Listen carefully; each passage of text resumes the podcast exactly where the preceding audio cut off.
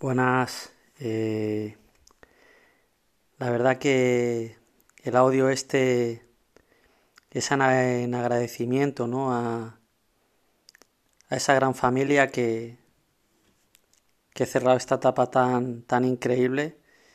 Eh, esta gran familia que ha sido eh, compañeros, compañeras, almas increíbles de, de viaje en esta escuela que ha sido de la vida para mí estos ocho años y, y nada.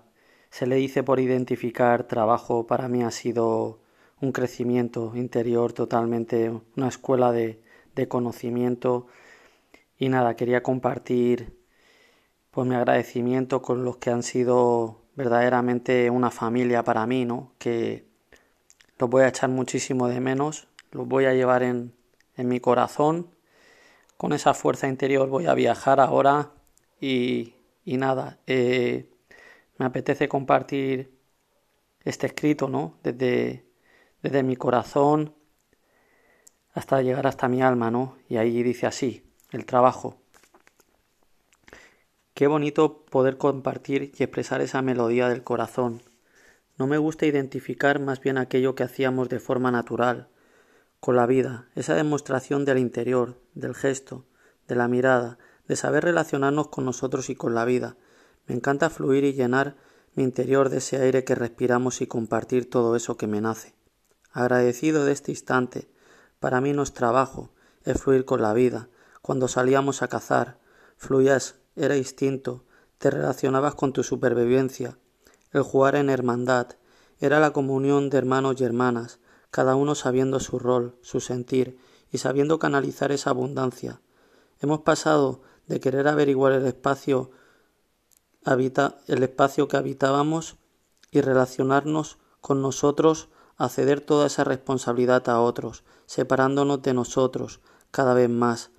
Para mí ese es el trabajo que nos hicieron creer, el perdernos en el pensamiento, el caer en esa creencia de la, de, de la comodidad, de creer que poseyendo cosas ya te daba esa seguridad, olvidándote tu gran valor, tu propia esencia.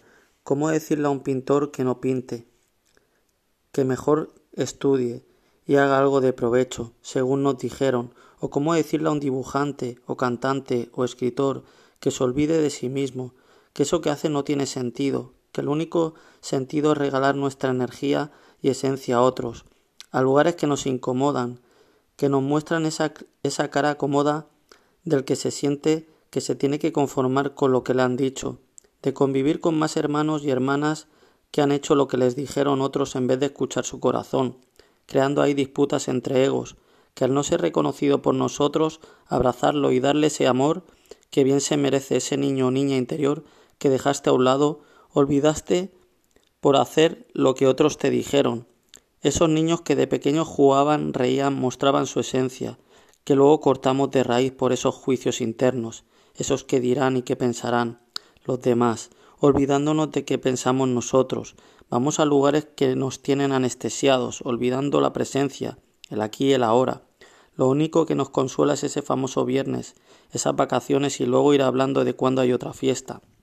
Nos evadimos pasando de ser humanos a ser máquinas, de relacionarnos con la tierra, con los animales, cultivar y creer en nosotros mismos y sonreír, a dejar de vivir mirando máquinas, televisiones, móviles, como consuelo de creer que ahí encontramos luz. Nos dejamos de responsabilizar, responsabilizar de nosotros mismos por el miedo, por no reconocer que lo que hacemos no nos gusta, de no querer decirlo, por, porque le puede parecer a la familia, a la pareja, y vivimos con esa palabra de qué es lo que hay, como ya conformándose, como manifestando que esa es la realidad, esperando esos sueños de que nos toque algo en un sorteo, que aparezca alguien que nos cambie la vida, no dándonos cuenta de que la mayor fuerza y manera de creer está en nuestro interior, en eso que está en nosotros, para hacer de esa intención una realidad. Antes vivíamos con el aquí a la hora, y ahora no vivimos ni hoy ni mañana. Vemos a gente que conocemos y se dice eso de a ver cuándo nos vemos, y lo gracioso que te estás viendo y no aprovechas esa oportunidad. Nos subimos en ese piloto automático de la tecnología hasta convertirnos en autómatas, sin darnos cuenta de que nos escondemos de miedos, de inseguridades. Para mí el trabajo que hay no es el que tenemos que hacer para que nos reconozcan. Para mí es el de quererte, amarte, saber qué, lo que, qué es lo que quieres, qué es la vida para ti, hacerte esas preguntas para acercarte interiormente, vaciarnos de creencias que nublaron lo que antes veíamos y ahora no vemos, de lo rápido que queremos, de que queremos ir, de si esta vida que tenemos se justifica con un es lo que hay o podemos hacer de, de nosotros algo. ¿De qué mensaje le quieres enviar al universo y a todo lo que te rodea? Que tus hijos se vean reflejados en tu ilusión. No te pierdas para que te vean con la actitud contraria, de que aprovecha cuando eres niño, que de mayor irás con este semblante. No tendrás ganas de nada. Estas son las preguntas que uno bien hace en hacérselas. No somos plantas, son vida como nosotros, pero tenemos la capacidad de crear, de movernos, de elegir ese lugar que queremos estar, como ya hemos hecho, de decidir qué hacer en cada momento. Esa es la realidad que nos podemos permitir con el primer rayo de sol o esas nubes que nos muestran la oportunidad. Qué gran trabajo sería volver a hacernos responsables de aquello que somos y amamos. Dejamos a un lado nuestra responsabilidad y de relacionarnos con todo lo que se nos da bien.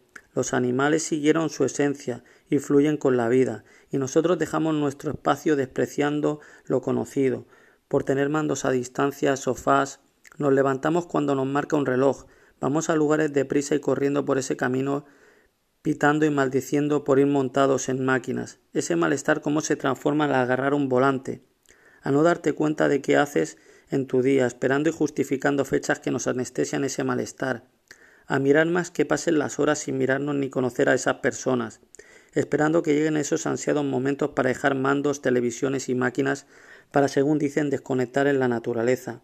Qué curioso. Esta palabra que llamaron trabajo.